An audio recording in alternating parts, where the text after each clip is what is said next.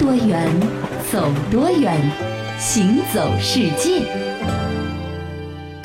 行走世界，大家好，我是一轮。各位好，我是贾云。我们人类去运用自然界的一些力量啊，是最开始的时候呢是用火，对对吧？那除了火之外呢，其实水力也是古人很早就会使用的一种动力来源，去用水力来驱动机械。其实，在电力发明之前，我觉得水力是中国古代社会的一个非常重要的这个能源的来源。没错啊，比如说用水排呢可以给熔炉鼓风，嗯，用水轮呢可以带动纺车，用水队呢可以用来舂米，嗯，用这个水龙呢可以给谷物脱壳，嗯，以水墨为中心呢可以建造磨坊等等。没错。嗯，那么从传世的，比如说宋代的名画当中啊，我们就很容易找到驱动水墨的这个水轮，哎比如说郭熙的这个《关山春雪图》啊，李唐的《清溪渔隐图》和王希孟的《千里江山图》里面全部都有。没错，那不过呢，从宋画中我们看到的这种水轮呢，都不是用来灌溉农田的，而是用于手工业来加工的。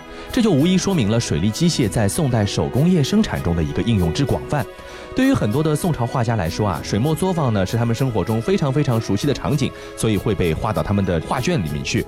最有史料价值的呢，莫过于在咱们上海博物馆藏的这幅叫《闸口盘车图卷》。有人认为啊，这幅画展示的是一座加工茶末的水墨茶作坊。那宋人饮茶的习惯呢，和咱们现在不太一样，它不是用炒青来炮制的这个茶叶，而是把茶叶呢研成茶末，然后呢再冲点成茶汤喝的。那么这个水墨茶作坊呢，就是制造供应茶墨的一个工厂。不过我们现在看到的这幅闸口盘车图卷，还可能不是全卷，但也足以让我们感受到宋代水利手工业的发达气象和繁荣的场景了。对，其实，在中国古代的这个历史之上，可能没有任何的一个王朝会像这个宋朝那样去热衷的修建水墨。嗯，宋朝官方如此热切的建造水墨呢，特别是用于磨茶的水墨，说白了，其实就是在追求诱人的茶市场的这个利润。是在宋代呢，茶已经是成为了等于米盐不可一日或无的这个日用必需品。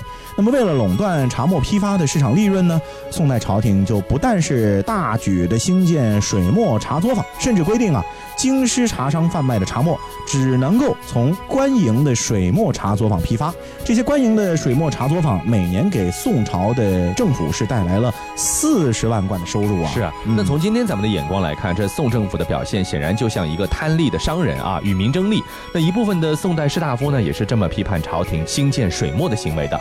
不过，如果以历史的眼光来看呢，近代西欧还有日本的经验都显示，正是当时朝廷逐利的商人性格，触发了古典农业社会的转型和近代工商业社会的形成。所以说，宋代的工商业是在中国的封建社会中异常发达的。那宋代之后呢，政府对于兴建盈利性的这个水墨就不像宋代那样的表现出了热切的兴趣了。是，从宋画当中呢，我们可以很容易的找到水墨的图像，但是在明清时期的画作当中就很难找到一幅会有水墨的图画了。嗯，可以确定的是啊，宋元时期应用广泛的这个水转大纺车啊，在明清时期呢，已经差不多就销声匿迹了、嗯啊。有人认为，因为水转大纺车呢，只能够用来加工长纤维的这个麻和丝，没有办法应用在短纤维的这个棉上。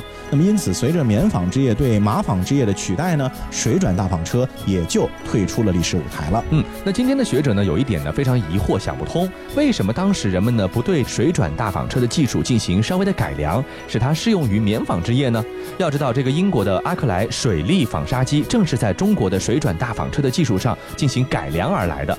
英国的汉学家伊茂可就说了，说如果当时朝着这个方向进一步发展的话，那么中古时代的中国很可能会比西方早四百多年就出现一场纺织品的生产上的真正的工业革命了。对，不过我们看历史呢，还是要从当时的一个社会的背景出发去看啊。其实也不难理解，说为什么我们会没有出现像英国这样的工业革命，因为明清时期啊，朝廷和士大夫没有动力去改良这个水转大纺车。嗯，那个时候啊，工商税收入在政府的税入当中呢是微不足道的，所以嗯压根儿就没人重视。是和之前的这个宋朝呢是完全不一样的，是所以也就导致了从上到下压根儿没有人对于这个有任何的兴趣是，。所以说人们说社会呢是迂回上升前进的，就是有的时候呢还会出现一些退步，对对吧？有些时候呢我们会出现一个比较长足的一个进步。那一直都说水可载舟，亦可覆舟，水资源呢确实是生命之源，给人们的生活生产带来动力。除此之外呢，它也有可能是灾害的元凶。这六月底七月初呢，长江洪水呢可以说是刷了我们的这个朋友圈。武汉呢再一次是全程看海，而在历史上，这武汉这座城市呢一直是一个饱受长江水患困扰的城市。比如说，在一九三一年呢，发生了一场全国范围内的大洪水，武汉呢也是当时的一个重灾区。这个一九三一年八月十四号啊，当天的这个新闻报道说，在武汉三镇，就是汉口、汉阳、武昌啊，已经是有七十万的水灾难民了。漫入汉口城的长江水位啊，比历史的最高纪录还要高了十英寸。当年啊，由于长江决堤呢，中国是遭受了一次有史以来最严重的洪灾，光是在湖北就有四百万座房屋被毁。嗯，仅仅是在汉口城内呢，就有八千人被淹死。后来的报道描述啊，当时汉口的状况可以说是非常的糟糕，主要啊是安葬尸体和安置难民这两件事儿就已经很困难了。嗯，所有的街道运输啊都不得不用舢板和其他的船只来代替。哟，这不是老吴吗？你怎么都用上舢板了？哎呀，老贾，我这不是没办法吗？家里被淹了，不用舢板我出不来呀。家里所有的东西都泡在水里，哎，你们那边怎么样啊？嗨，还能怎么样？大家都一样。我活这么大岁数了，还从来没见到过武汉城发这么大的水呢。可不是嘛，我刚从江边过来，那里的水差不多都到我胸口了。你说我能不弄个山板吗？也是啊。哎，你这要去干嘛呢？这不，大水还没退，可人要吃饭呢。我出去看看，有啥吃的可买吗？哎哎哎，你看那儿不是卖菜的小金吗？他也划着舢板呢。哎，上面还有菜，这都成了水上集市了。哎，我也正好买点吧。嗨，小金。当年的洪水直到九月四号才有明显消退的迹象，但是它仍然是自一八七零年以来一个创纪录的高水位。有一位目击者当时在英国的《泰晤士报》呢撰写文章，是这么来描述的：等到洪灾结束的时候，被洪水淹死的人数将会超过一百万，更多的人还将死于饥饿和疾病。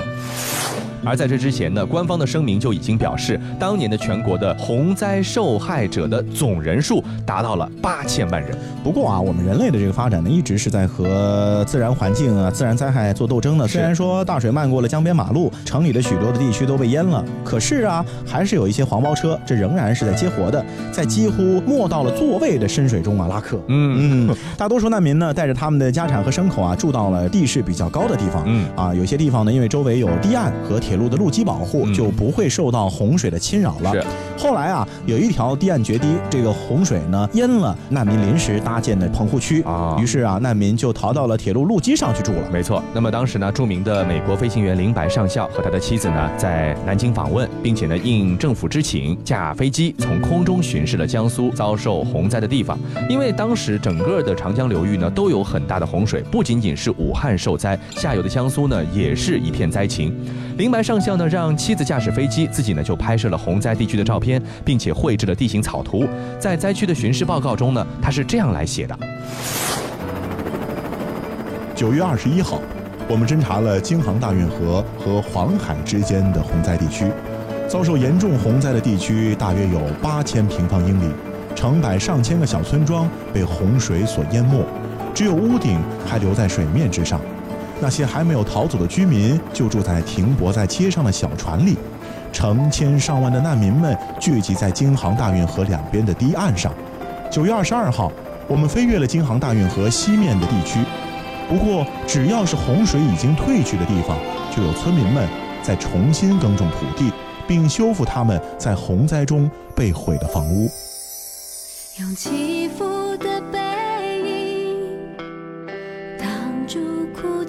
心，有些故事不必说给每个人听。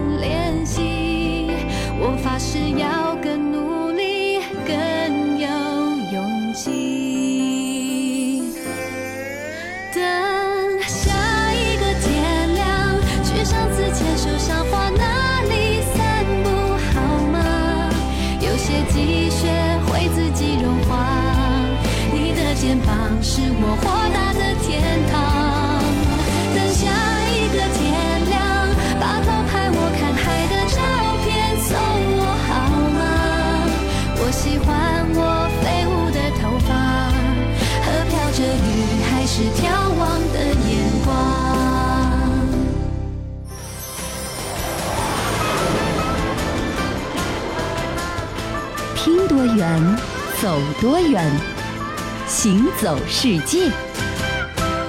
欢迎继续回到《行走世界》，大家好，我是一轮。各位好，我是贾云。小时候老师都教过我们啊，一旦比如说发生了这个洪水的时候，怎么办呢？就要往高处跑，对啊往地势高的地方跑。水是往低处流的。。对这个上海，所以吃亏，因为上海山少，那有山多的地方呢，就往山多的地方跑不过。好在呢，上海呢呃离海比较近啊、哎再多的水呢，到海里去呢也看不见了。对，不过说到这个山啊，嗯这个每个地方的山呢还都有讲究，有些地方的山啊不是想看就看，哎想登就登的。是比如日本的这个富士山，没错。在日本的这个富士山啊，一年呢只有一点点的时间是可以让你近距离去和它有个接触的。是很多人呢，尤其是在日本的很多人都希望自己有生之年呢能够登一次富士山、嗯啊，是非常好的一种享受。那富士山也真的是并非一年四季都能攀登，要根据它的积雪状况、雨雪天气、山体状况和攀登的安全系数等等。那么官方每年都会给出一个最佳的攀登时期。那山道呢，也只有在这个期间呢对一般人开放。不过啊，其实也没有那么多人这么听话的，嗯每年会有很多人还会在封山期间啊历经千辛万苦去攀登。嗯。所以啊，当地这搜救队呢是一年四季都很忙，没错啊下不来了困住了就搜救队上去了。没错，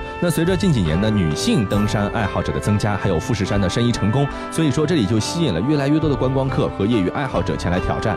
不过与此同时呢，也是频频出现了一些让专业人士啧舌的一些登山打扮。你比如说，也许是穿着这个花里胡哨的衣服就上去了，对吧？嗯那么不管是男还是易，毕竟你是在登一座高山，对你得有一些专业的装备和是一些科学的准备。嗯，那根据线路的不同呢，二零一六年度的富士登山期呢是从七月一号开始到九月十号不等的。嗯。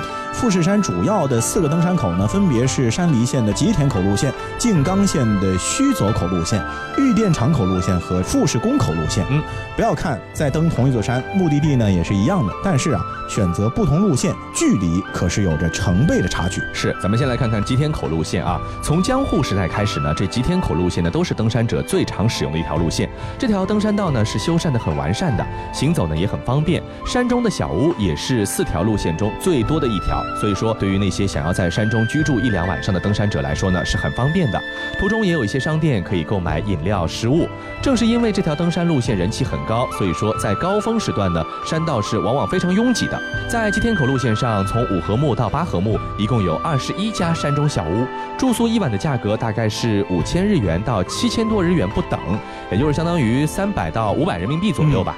那吉田口路线的附近呢，还有很多的温泉宾馆，成为了游客还有登山者缓解疲劳的一个好去处了。对，那么这个吉田口路线呢，可以说是人气很高的一个路线。嗯，那除了它之外，就属富士宫口的路线的人气比较的旺盛了，是也是四条主要路线当中啊最短的一条路线。是，这条路线呢背对着太平洋，空气是湿润又清新，登山的时候啊还可以将骏河湾呢是一览无余。嗯，虽然说是唯一的一条上山下山可以使用同一山道的路线，但是在人多的时候，为了相互错开行走呢，经常啊需要原地等待。路比较窄，可能。哎，因为是最短的路线，所以说山道笔直的是向山顶延伸的，山路呢就会有一些的陡峭，嗯所以虽然短，但并不好走。是，再来看看第二短的一条路线，叫做须走口路线。这条路线的登山者呢就比较的少了，可以享受到安静的登山时光。从海拔两千米的地方呢出发，开始步行，直到六合目都可以欣赏到高山植物。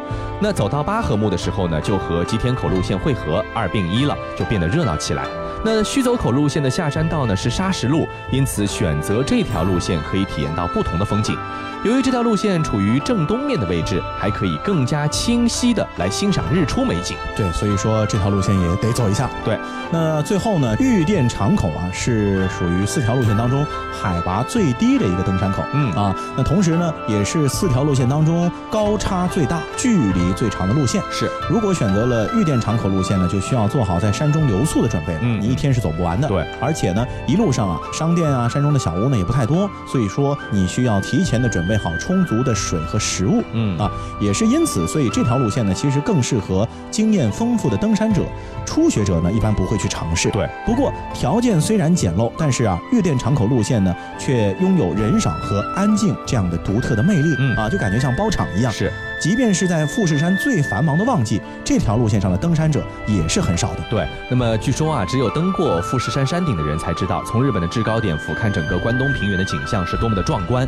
倘若是在日出的时分呢，更是怎么拍怎么美啊！很多的摄影爱好者，我相信都会在富士山上去拍摄日出的照片。那么因此，不少骨灰级的登山爱好者呢，或是想要留下特殊纪念的人们，都会选择住宿加上看日出的行程。嗯也就是说，登山可能要两三天的时间，不是说今天上今天就下了。是，那说到这个登山者呢，其实我们把它也形容成是一个旅行家。对啊，是吧？那说到旅行家呢，还有一个名词啊，特别的吸引人，嗯就是背包客了。哦，背起包来闯天涯，想到哪儿就走到哪儿。一点都没有束缚，对吧？对，说到背包客呢，我们要说到一个人的名字，他叫做尼古拉布维耶，他是西方读者，尤其是二十世纪六七十年代出生的人们非常熟悉的一个名字。他有一本经典的作品叫做《世界之道》，他可以称得上是新一代旅行作家的一本圣经了。嗯，虽然说这听上去有些夸张，但是呢，他的浸泡式的旅行，还有文采斐然、风格独特的作品呢，的确是影响了好几代读者。因此，他被称之为最早的一代背包客，或者说是驴友先驱，可以说是当之无愧的。在一九五三年的时候呢，这个尼古拉布维耶啊和画家蒂埃里维尔奈开着一辆老的菲亚特，从瑞士的日内瓦出发，一路经过塞尔维亚、马其顿、希腊、土耳其、伊朗、巴基斯坦，一直到了阿富汗边境。这趟长达一年半的旅行啊，是着实让他们吃够了苦头了。这都下午一点了，咱们午饭还没吃呢，肚子饿得咕咕叫。哎你以为就你饿啊？吵什么吵？你看前面就有家餐厅，我们去给他们洗盘子换顿饭，怎么样？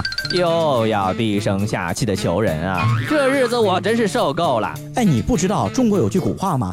大丈夫能屈能伸，咱们凭本事赚钱养活自己，有什么丢脸的？不过你别说啊，算起来咱们出门都一年多了，哎，我还真的是觉得挺佩服自己的呢。你不就是在沙漠里修了好几次车，脱水的、车祸了、生病了、发烧了吗？什么叫做不就是？你要这么说，咱就拜拜，我回去了。哎，好好好，我说错了还不行吗？哎，你看这就到了，下车吧。哎呀，好吧，但愿我们好运吧。即使这个布维耶和维尔奈是旅行中的黄金搭档啊，但是在旅途最困顿的时候呢，也难免会有这个散伙的念头。布维耶从一开始呢，就为这趟计划已久的旅行啊，能够付诸实施而感到高兴，并且呢，始终保持坚定的信念。嗯，不过他的同伴维尔奈呢，却常在开心、疲惫、疑虑的几种情绪当中是反复不定。嗯，这和他们的身份有关啊。首先，咱们来看看这个布维耶。布维耶呢，首先是一个热爱旅行的作家，然后呢，才是日内瓦人，才是诗人，才是摄影师。那么游历整个世界，在他年少时呢，就是萌生出了这样的一种激情和想法，而且从没有退却过。对于即将踏上未知之路呢，他在精神和身体上其实早就做好了充分的准备了。通常呢，他依靠学识、理性和幽默来缓解旅途中的各种烦恼。呃，如果说这种方法也不顶用呢，他还能够找到一些别的方式，比如说去伊朗的时候呢，他就去一趟当地的伊朗浴室。嗯，当搓澡工的高超技艺展现在他的身上的时候，他就描述说，这仿佛是打开了他身体上千万个神秘的闸门，嗯就好像很享受，很享受一样、哎啊。那他作为作家的思考力和感受力呢，也是随之回归，并且变得更加敏锐。所以说，在他的书中呢，我们都可以看到这样的描述。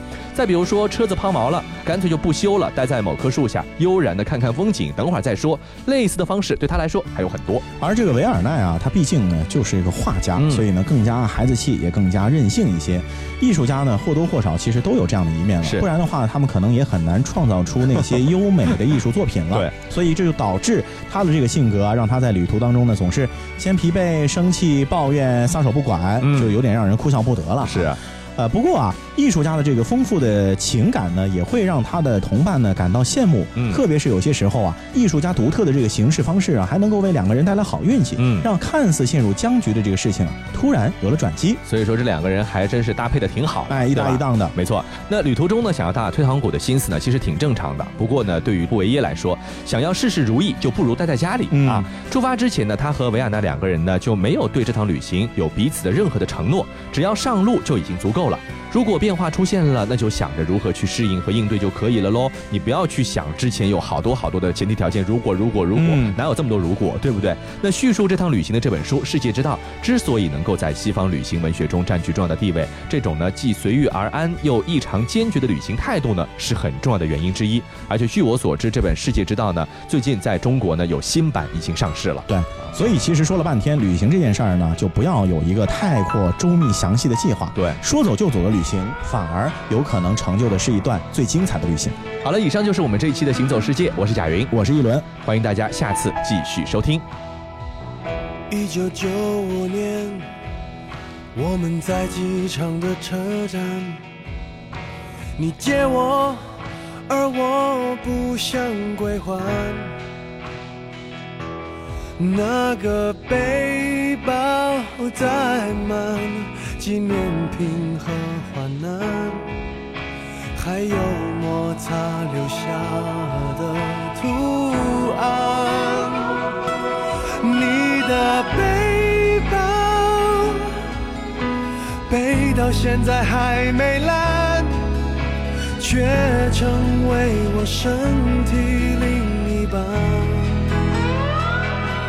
前进不他已熟悉我的汗，他是我肩膀上的指环。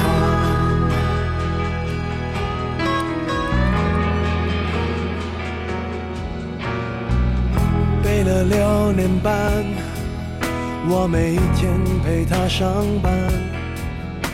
你借我，我就为你保管。我的朋友都说他旧的很好看，遗憾是他已与你无关。你的背包让我走得好缓慢，总有一天陪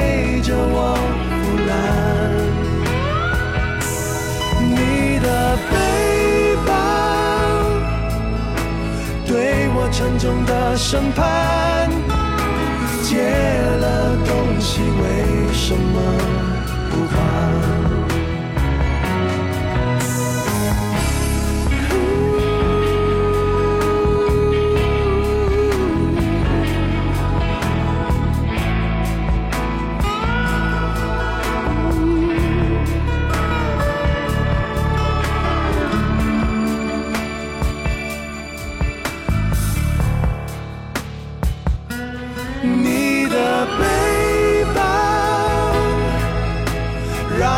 走得好缓慢，总有一天陪着我腐烂。你的背包对我沉重的审判，借了东西为什么不还？借了东西，为什么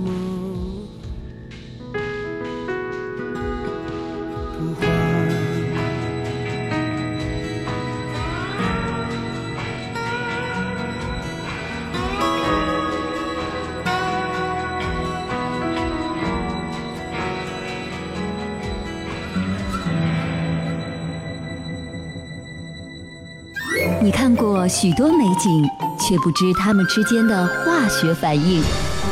听威斯敏斯特的钟，英国王室爱喝的奇能红茶来自中国，爱吃辣的四川人遇见咖喱天堂的印度老兄，印度洋的鲸鱼在嬉戏，穿越蓝色海洋。海洋上的铁路，并非只存在于宫崎骏的异想世界。听多远，走多远，行走世界。